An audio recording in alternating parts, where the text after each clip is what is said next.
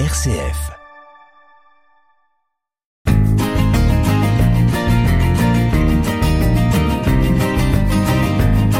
Cœur solidaire sur une RCF Belgique.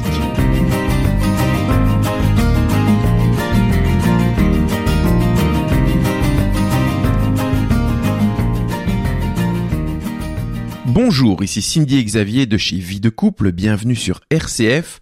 Dans cette émission, nous vous invitons à lire le livre de Ruth. Nous découvrirons qui est Ruth, pourquoi est-elle importante dans la Bible, qu'est-ce que le livre de Ruth nous enseigne sur le mariage. Ce livre est un récit historique, mais nous verrons qu'il est en même temps prophétique. Le livre de Ruth a probablement été écrit par le prophète Samuel un peu avant le règne de David. Ruth est l'une des quatre femmes mentionnées dans la généalogie de Jésus-Christ dans l'évangile de Matthieu, et la seule femme avec Esther à avoir un livre à son nom dans l'Ancien Testament. Nous voyons donc qu'elle a une place importante. L'histoire se déroule au temps des juges, entre 1370 et 1041 avant Jésus-Christ. Au-delà de l'histoire d'amour et de mariage, c'est avant tout une très belle histoire de rédemption. Et ce livre nous montre que le plan de rédemption de Dieu n'est pas seulement pour le peuple juif, mais s'étend aussi aux païens. Nous verrons que Ruth incarne la femme vertueuse du proverbe 31 dont nous avons déjà parlé dans une autre émission. Ce livre nous montre aussi comment Dieu utilise des personnes qui semblent peu importantes et qui pourtant vont se révéler significatives à l'accomplissement de sa volonté. Avant de rentrer dans l'histoire de Ruth, lisons ensemble les cinq premiers versets qui nous donnent le contexte. Du temps des juges, il y eut une famine dans le pays. Un homme de Bethléem de Juda partit avec sa femme et ses deux fils pour faire un séjour dans le pays de Moab. Le nom de cet homme était Elimelech. Celui de sa femme Naomi et ses deux fils s'appelaient Maclon et Kilron. Ils étaient Éphratiens de Bethléem de Juda. Arrivés au pays de Moab, ils y fixèrent leur demeure. Elimelech, mari de Naomi, mourut et elle resta avec ses deux fils. Ils prirent des femmes moabites dont l'une se nommait Orpa et l'autre Ruth, et ils habitèrent là environ dix ans. Maclon et Kilron moururent aussi tous les deux, et Naomi resta privée de ses deux fils et de son mari. Comme vous le savez, les noms dans la Bible ont tous une signification. Nous remarquons d'abord qu'Elimelech et Naomi sont de Bethléem. Bethléem veut dire la maison du pain. Elle recevra plus tard le titre de ville de David, et c'est là que naîtra notre Seigneur Jésus-Christ. Elimelech veut dire mon Dieu est roi. On comprend donc que c'est une personne qui connaît Dieu et qui lui a probablement consacré sa vie. Naomi veut dire ma gracieuse. Les fils ont des noms qui annoncent leur fin dès le départ. Maclon veut dire maladie et Kilron veut dire périr. Les fils prennent des femmes moabites. Moab était l'ennemi d'Israël. Le peuple moabite est issu de la relation incestueuse entre Lot, le neveu d'Abraham, et sa fille aînée. Dieu a maudit ce peuple en raison du culte qu'il rendait au faux dieu Kémosh. Ruth est donc une étrangère faisant partie d'un peuple ennemi d'Israël qui idolâtrait de faux dieux. Et pourtant, elle va incarner la femme vertueuse.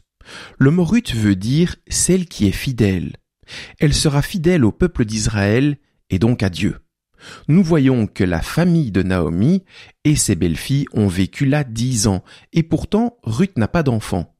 On comprend dès le départ que Dieu la garde pour quelque chose. Lisons le verset suivant.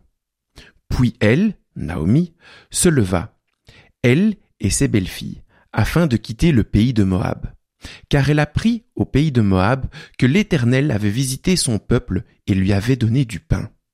Dieu avait utilisé une famine dans le pays de Juda pour pousser Elimelech et sa famille à quitter Bethléem. Ensuite, nous voyons que Dieu a mis fin à cette famine. Le mot traduit ici par visiter est pakad. Le même mot est employé quand Dieu visite Sarah et qu'elle devient enceinte. On sent donc que quelque chose d'important se prépare. Poursuivons la lecture jusqu'au verset 18. Elle sortit du lieu qu'elle habitait, accompagnée de ses deux belles-filles, et elle se mit en route pour retourner dans le pays de Juda. Naomi dit alors à ses deux belles-filles, Allez, retournez chacune à la maison de sa mère. Que l'Éternel use de bonté envers vous, comme vous l'avez fait envers ceux qui sont morts et envers moi. Que l'Éternel vous fasse trouver à chacune du repos dans la maison d'un mari. Et elle les baisa. Elles élevèrent la voix et pleurèrent, et elles lui dirent Non, nous n'irons pas avec toi vers ton peuple. Naomi dit Retournez, mes filles, pourquoi viendriez-vous avec moi? Ai-je encore dans mon sein des fils qui puissent devenir vos maris? Retournez, mes filles, allez, je suis trop vieille pour me remarier. Et quand je dirai j'ai de l'espérance qu'en cette nuit même je serai avec un mari et que j'enfanterai des fils, attendriez-vous pour cela qu'ils eussent grandi? Refuseriez-vous pour cela de vous marier? Non, mes filles, car à cause de vous, je suis dans une grande affliction de ce que la main de l'Éternel s'est étendue contre moi. Et elles élevèrent la voix et pleurèrent encore. Orpa baisa sa belle-mère, mais Ruth s'attacha à elle. Naomi dit à Ruth, Voici ta belle-sœur est retournée vers son peuple et vers ses dieux. Retourne comme ta belle-sœur. Ruth répondit, Ne me presse pas de te laisser, de retourner loin de toi. Où tu iras, j'irai. Où tu demeureras, je demeurerai. Ton peuple sera mon peuple, et ton Dieu sera mon Dieu. Où tu mourras, je mourrai, et j'y serai enterré. Que l'Éternel me traite dans toute sa rigueur, si autre chose que la mort vient à me séparer de toi. Naomi la voyant décidée à aller avec elle, cessa ses instances. Ruth s'attacha à elle. Il s'agit de la même racine en hébreu que dans Genèse 2, verset 24. C'est pourquoi l'homme quittera son père et sa mère et s'attachera à sa femme, et ils deviendront une seule chair. Naomi et Ruth font une seule chair. C'est l'alliance entre une juive et une païenne, entre Israël et les nations. Et ton Dieu sera mon Dieu. C'est l'alliance entre Dieu et les nations. Ruth a abandonné ses faux dieux et a choisi l'Éternel, le Dieu d'Abraham, d'Isaac et de Jacob. Que l'Éternel me traite dans toute sa rigueur, Ruth fait un vœu qui confirme sa conversion. Dans la suite du chapitre 1, Naomi et Ruth voyagent ensemble jusqu'à Bethléem. Lisons la fin de ce chapitre. Elles firent ensemble le voyage jusqu'à leur arrivée à Bethléem. Et lorsqu'elles entrèrent dans Bethléem, toute la ville fut émue à cause d'elles. Et les femmes disaient, Est-ce là Naomi? Elle leur dit, Ne m'appelez pas Naomi, appelez-moi Mara car le Tout-Puissant m'a rempli d'amertume. J'étais dans l'abondance à mon départ, et l'Éternel me ramène les mains vides. Pourquoi m'appellerez-vous Naomi? Après que l'Éternel s'est prononcé contre moi, et que le Tout-Puissant m'a affligé. Ainsi revinrent du pays de Moab Naomi et sa belle-fille Ruth la Moabite. Elles arrivèrent à Bethléem au commencement de la moisson des orges. Avant de passer au chapitre 2, nous vous proposons d'écouter In the Shadow of Your Wings, The One for Israel, interprété en anglais par Siona Adranli et en arabe par Nizar Francis depuis l'église de Christ dans le Vieux Jérusalem.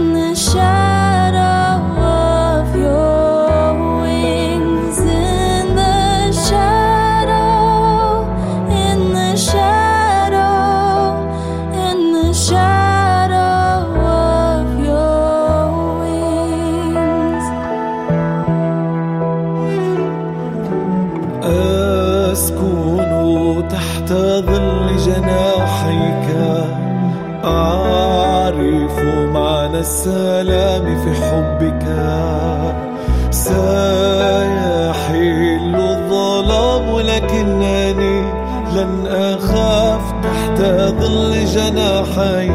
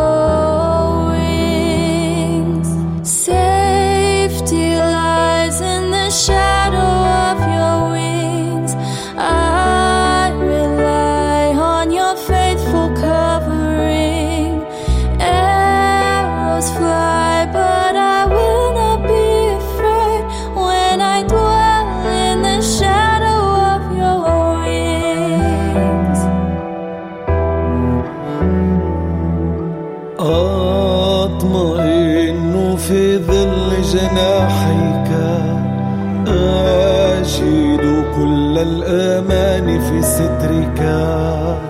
كم من سهم يطير لكنني لن أخاف تحت ظل جناحيك.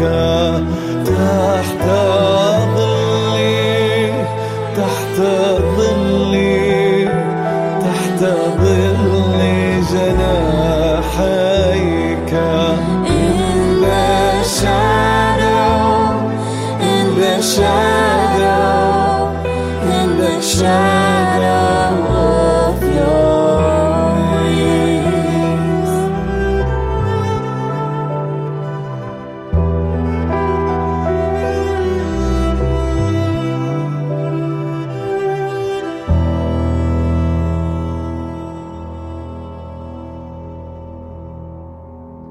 avec Cindy Xavier sur RCF. Dans cette émission, nous découvrons ensemble le livre de Ruth. Dans la première partie de cette émission, nous avons vu que Ruth la Moabite a choisi le Dieu d'Israël. Le plan de rédemption de Dieu n'est pas seulement pour le peuple juif, mais s'étend à toutes les nations. À la fin du premier chapitre, Ruth et sa belle-mère Naomi arrivent à Bethléem. Lisons les sept premiers versets de ce chapitre 2. Naomi avait un parent de son mari. C'était un homme puissant et riche de la famille d'Elimelech et qui se nommait Boaz. Ruth la Moabite dit à Naomi, Laisse-moi, je te prie, aller glaner des épis dans le champ de celui aux yeux duquel je trouverai grâce. Elle lui répondit, Va ma fille, elle alla glaner dans un champ derrière les moissonneurs. Et il se trouva par hasard que la pièce de terre appartenait à Boaz, qui était de la famille d'Elimelech. Et voici Boaz vint de Bethléem, et il dit aux moissonneurs, Que l'Éternel soit avec vous. Et ils lui répondirent, Que l'Éternel te bénisse. Et Boaz dit à son serviteur chargé de surveiller les moissonneurs, À qui est cette jeune femme? Le serviteur chargé de surveiller les moissonneurs répondit, C'est une jeune femme moabite qui est revenue avec Naomi du pays de Moab. Elle a dit, Permettez-moi de glaner et de ramasser des épis entre les gerbes, derrière les moissonneurs.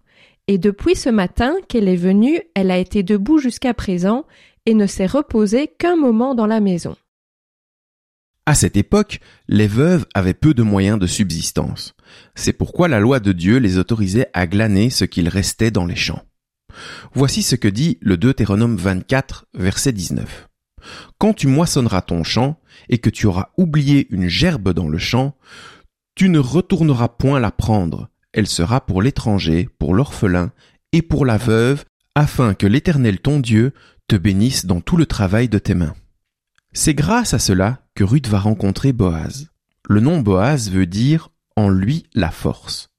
Lisons la discussion entre Boaz et Ruth au verset 8 à 16.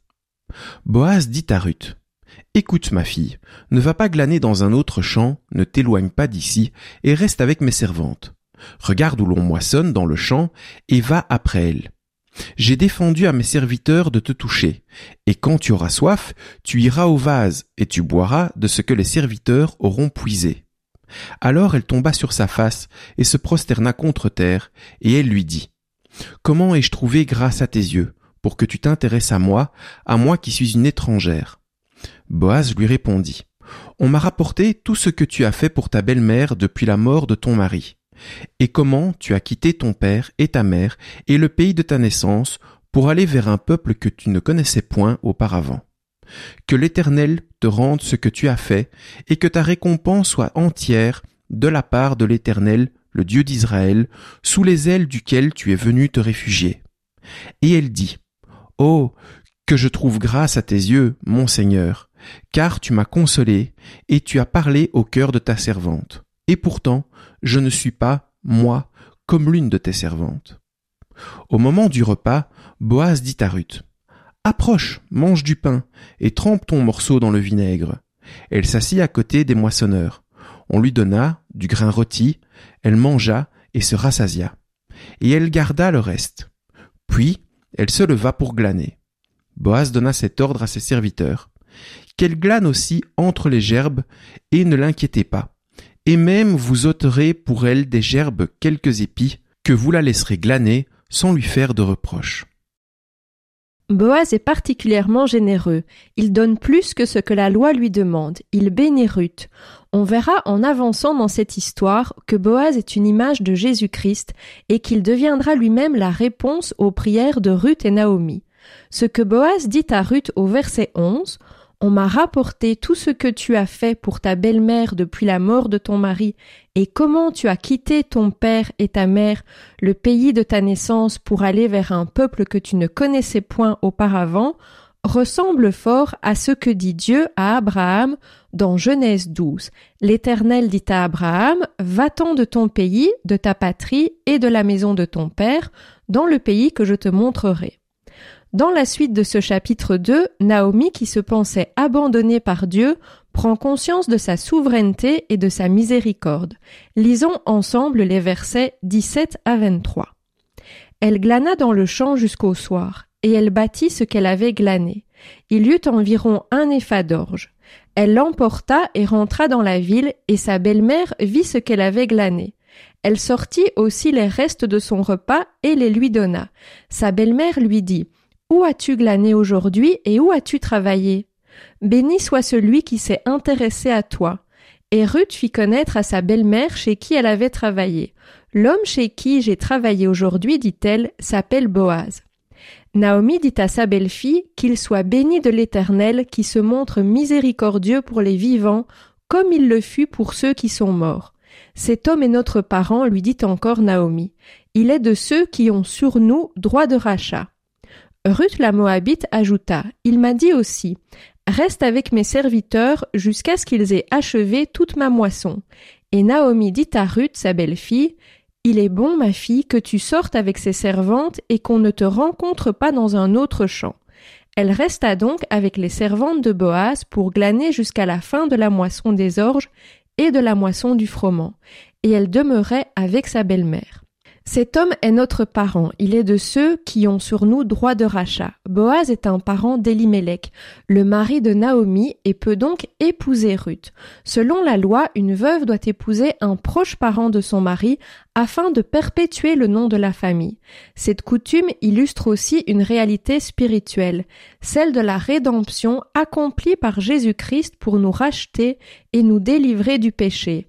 Boaz est donc une image de Christ qui a racheté les humains qui s'étaient éloignés de Dieu par le péché. Voyons ce qui se passe entre Ruth et Boaz au chapitre 3. Naomi, sa belle-mère, lui dit Ma fille, je voudrais assurer ton repos afin que tu fusses heureuse. Et maintenant Boaz, avec les servantes duquel tu as été, n'est-il pas notre parent? Voici, il doit vanner cette nuit les orges qui sont dans l'air. Lave-toi et oins-toi, puis remets tes habits et descends à l'air. Tu ne te feras pas connaître à lui jusqu'à ce qu'il ait achevé de manger et de boire. Et quand il ira se coucher, observe le lieu où il se couche. Ensuite, va, découvre ses pieds et couche-toi. Il te dira lui-même ce que tu as à faire. Et lui répondit, Je ferai tout ce que tu as dit. Elle descendit à l'air et fit tout ce qui avait été ordonné par sa belle-mère. Boaz mangea et but, et son cœur était joyeux. Il alla se coucher à l'extrémité d'un tas de gerbes. Ruth vint alors tout doucement, découvrit ses pieds et se coucha. Au milieu de la nuit, cet homme eut une frayeur. Il se pencha, et voici. Une femme était couchée à ses pieds. Il dit, Qui es-tu? Elle répondit, Je suis Ruth, ta servante. Étends ton aile sur ta servante, car tu as droit de rachat. Faisons une petite pause ici. En utilisant l'expression Étends ton aile sur ta servante, Ruth demande à Boaz de l'épouser selon la loi du Lévitique. Ce n'est pas aussi clair dans la traduction française, mais en hébreu, les versets 3 et 9 utilisent le même vocabulaire que dans Ézéchiel 16, quand Dieu lave et protège Israël. Je passais près de toi, je te regardais, et voici, ton temps était là, le temps des amours. J'étendis sur toi le pan de ma robe, je couvris ta nudité, je te jurai fidélité, je fis alliance avec toi, dit le Seigneur l'Éternel, et tu fus à moi. Je te lavai dans l'eau, je fis disparaître le sang qui était sur toi, et je t'oignis avec l'huile. Reprenons notre lecture. Et il dit, Sois bénie de l'Éternel, ma fille. Ce dernier trait témoigne encore plus en ta faveur que le premier, car tu n'as pas recherché des jeunes gens, pauvres ou riches. Maintenant, ma fille, ne crains point, je ferai pour toi tout ce que tu diras, car toute la porte de mon peuple sait que tu es une femme vertueuse. Faisons encore une petite pause ici. Vertueuse veut dire de valeur. Nous avons parlé de la femme de valeur du proverbe 31 dans une émission précédente. Nous avions vu que la femme de valeur met Dieu et son prochain en premier. Elle fait tout pour la gloire de Dieu et pas sa propre gloire. Nous pouvons voir au moins huit points communs entre Ruth et la femme du proverbe 31. Le dévouement pour la famille, l'attitude positive face au travail, la manière consciencieuse d'accomplir ses tâches, l'emploi de paroles pieuses, la dépendance vis-à-vis de Dieu, le soin apporté à l'habillement, un comportement respectueux vis-à-vis des hommes et l'éloge mérité reçu par Boaz qui deviendra son mari. Il est probable que le proverbe 31 ait été écrit par Salomon et que sa mère Bathsheba lui ait parlé de son arrière-arrière-grand-mère, nous avions vu aussi que la femme vertueuse est une image de l'épouse de Christ et que donc cela s'adresse aux femmes comme aux hommes. D'ailleurs, le mot qui a été traduit ici par vertueuse est le même mot hébreu que celui qui définit Boaz dans le chapitre 2, verset 1, homme puissant et riche. Continuons la lecture. Il est bien vrai que j'ai droit de rachat, mais il en existe un autre plus proche que moi. Passe ici la nuit et demain, s'il veut user envers toi du droit de rachat, à la bonne heure, qu'il le fasse. Mais s'il ne lui plaît pas d'en user envers toi, j'en userai moi. L'Éternel est vivant, reste couché jusqu'au matin. Elle resta couchée à ses pieds jusqu'au matin, et elle se leva avant qu'on pût se reconnaître l'un l'autre. Boaz dit, qu'on ne sache pas qu'une femme est entrée dans l'air, et il ajouta, donne le manteau qui est sur toi et tiens-le. Elle le tint, et il mesura six mesures d'orge qu'il chargea sur elle. Puis il rentra dans la ville. Ruth revint auprès de sa belle-mère, et Naomi dit, Est-ce toi ma fille? Ruth lui raconta tout ce que cet homme avait fait pour elle. Elle dit, il m'a donné ces six mesures d'orge en disant, tu ne retourneras pas à vide vers ta belle-mère. Et Naomi dit, Sois tranquille, ma fille, jusqu'à ce que tu saches comment finira la chose, car cet homme ne se donnera point de repos qu'il n'ait terminé cette affaire aujourd'hui. Le fait que Ruth se couche aux pieds de Boaz et passe la nuit à ses pieds ne veut pas dire qu'ils ont une relation sexuelle, contrairement à ce que certaines interprétations disent. Le texte biblique ne laisse suggérer aucun comportement inconvenant ou immoral de Ruth, et Naomi n'incite pas sa belle-fille à avoir des relations sexuelles avec Boaz. Le fait de se coucher aux pieds était une coutume de l'époque et un signe de soumission et une demande de protection et de rédemption. D'ailleurs, on voit dans leur conversation que Boaz reconnaît les qualités morales de Ruth. Nous vous proposons une pause musicale avant de passer au dernier chapitre du livre de Ruth. Écoutons I Need Thee Every Hour de One for Israel, interprété en hébreu, arabe et anglais par Shiri Regev, Tal El Regev et Nizar Francis.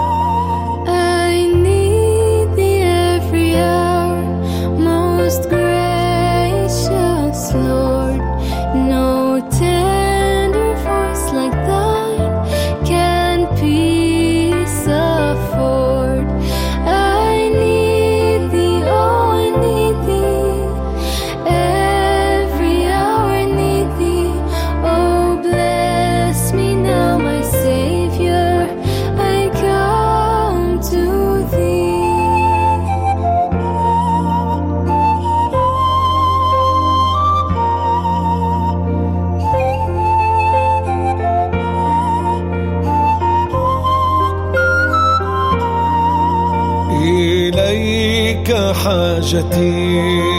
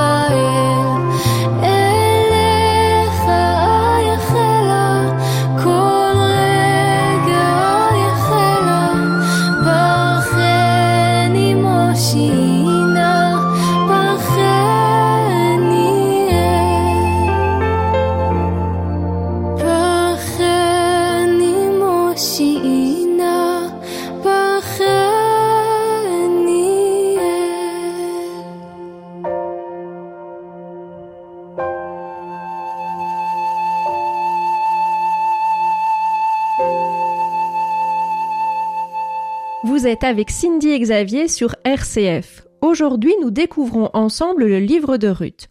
Dans la première partie de cette émission, nous avons vu la conversion de Ruth la Moabite au Dieu d'Israël. Elle décide d'accompagner Naomi jusqu'à Bethléem.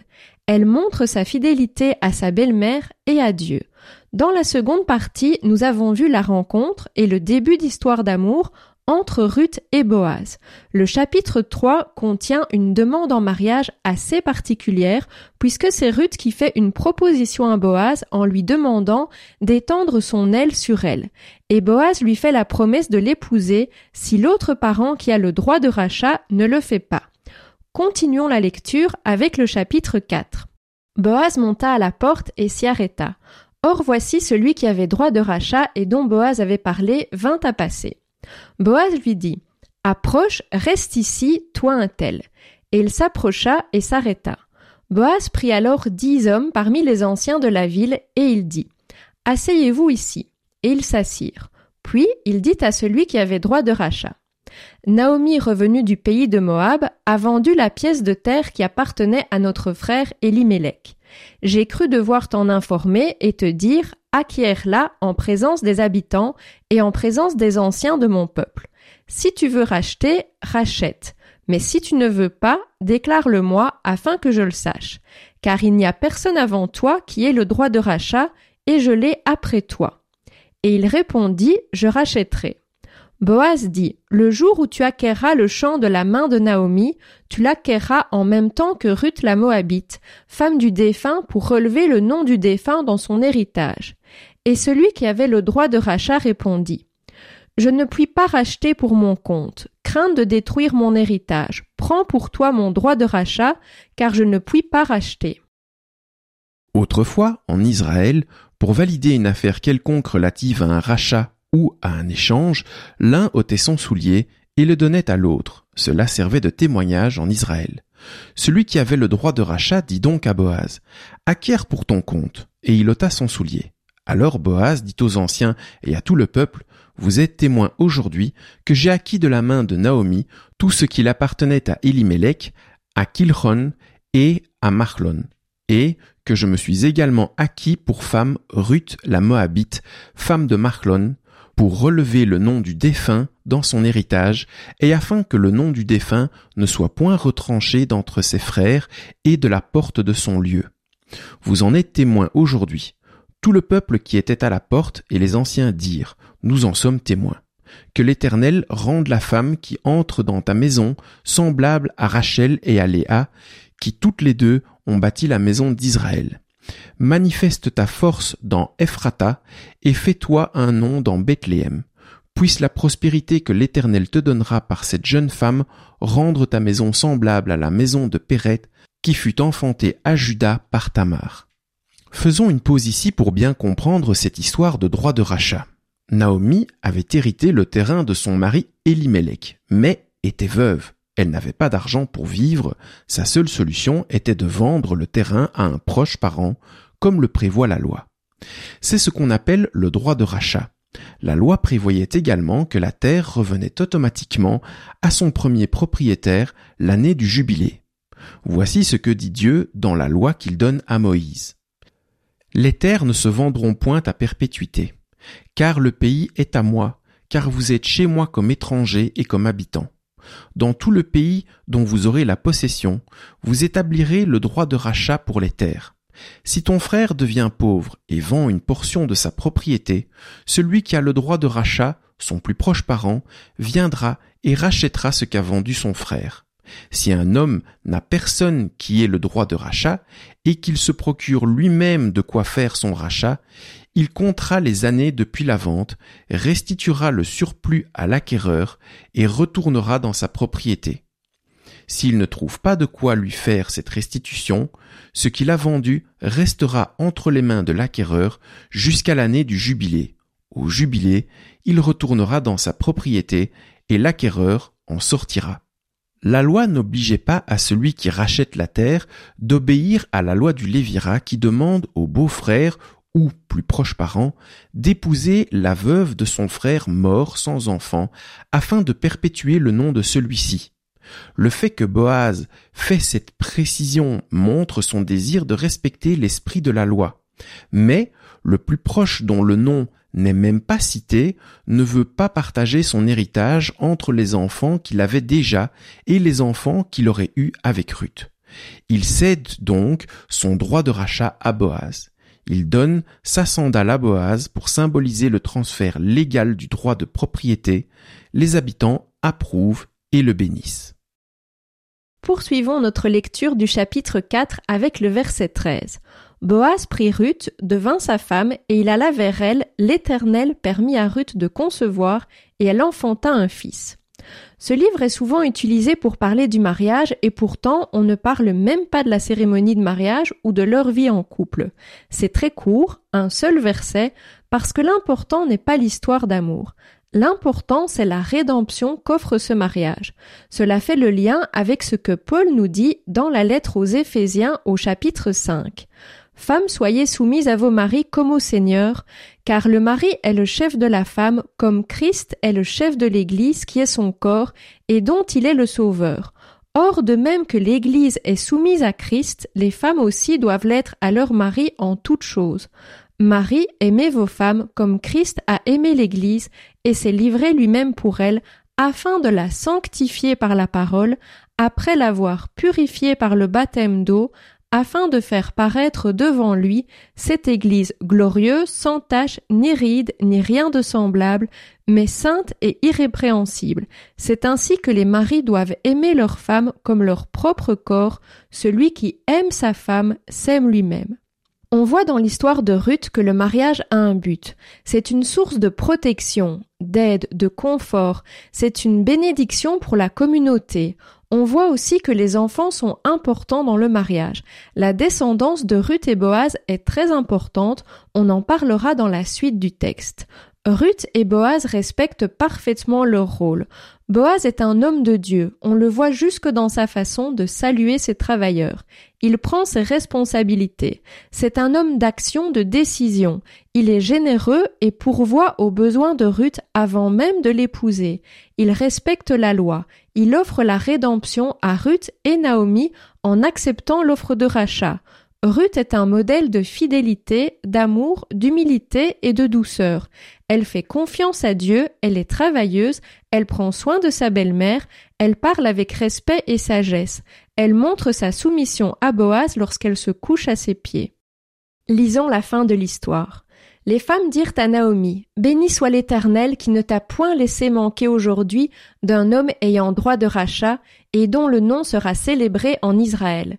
Cet enfant restaurera ton âme et sera le soutien de ta vieillesse, car ta belle-fille qui t'aime l'a enfanté, elle qui vaut mieux pour toi que sept fils. Naomi prit l'enfant et le mit sur son sein, et elle fut sa garde. Les voisines lui donnèrent un nom en disant un fils est né à Naomi, et elles l'appelèrent Obed. Ce fut le père d'Isaïe, père de David. Obed, le fils de Boaz et Ruth, est donc le grand-père du roi David. Obed veut dire qui sert Dieu, qui adore Dieu. La mère de Boaz n'est pas citée dans Ruth, mais elle est citée dans la généalogie de Jésus. Il s'agit de Rahab, la prostituée cananéenne qui cache les deux Israélites à Jéricho dans le livre de Josué. Cette histoire est une ombre du Nouveau Testament et est prophétique de la fin des temps. Naomi représente Israël. Ruth représente les païens qui vont devenir l'Église, l'épouse de Christ. Elle est appelée vertueuse. La femme vertueuse est celle qui recherche Jésus-Christ, qui l'écoute, lui obéit, c'est celle qui attend avec impatience son retour. Boaz qui rachète et apporte la rédemption représente Jésus-Christ. Naomi est partie de son pays avec sa famille après la destruction du temple en Septante. Israël est disséminé et l'Église apparaît. Israël, Naomi, est hors de son pays avec l'épouse Ruth. Au départ, Ruth est une Moabite. Les Moabites mènent à l'idolâtrie et à l'infidélité. Ruth se convertit grâce à Naomi, les nations connaissent Dieu grâce au témoignage d'Israël. Naomi souffre terriblement, elle perd tout. C'est arrivé au peuple juif pendant l'Holocauste. Israël revient dans son pays après la souffrance en 1948. Naomi revient dans son pays avec Ruth. deux corps différents, Israël et les croyants des nations, seront réunis pour ne faire qu'un. Jésus nous dit dans l'évangile de Jean, J'ai encore d'autres brebis qui ne sont pas de cette bergerie. Celles-là, il faut que je les amène. Elles entendront ma voix et il y aura un seul troupeau, un seul berger. Naomi ne récupère vraiment sa terre qu'après que Boaz épouse Ruth. La période de tribulation après l'enlèvement de l'Église va amener beaucoup de Juifs à reconnaître Jésus comme leur Messie. L'Apocalypse parle de 144 000 Juifs qui vont évangéliser. La période est courte entre le retour de Naomi à Bethléem et le mariage de Ruth. Israël a récupéré sa terre et est devenu un pays en 1948. Cela fait donc 75 ans. Si l'on considère que le livre de Ruth est prophétique, nous pouvons supposer que Jésus-Christ va bientôt venir chercher son épouse pour célébrer les noces de l'agneau, et qu'ensuite il reviendra régner sur terre pendant une période de mille ans. Nous vous invitons à écouter à ce sujet notre émission du mois d'avril, cérémonie de mariage et retour de Jésus. C'est déjà la fin de cette émission.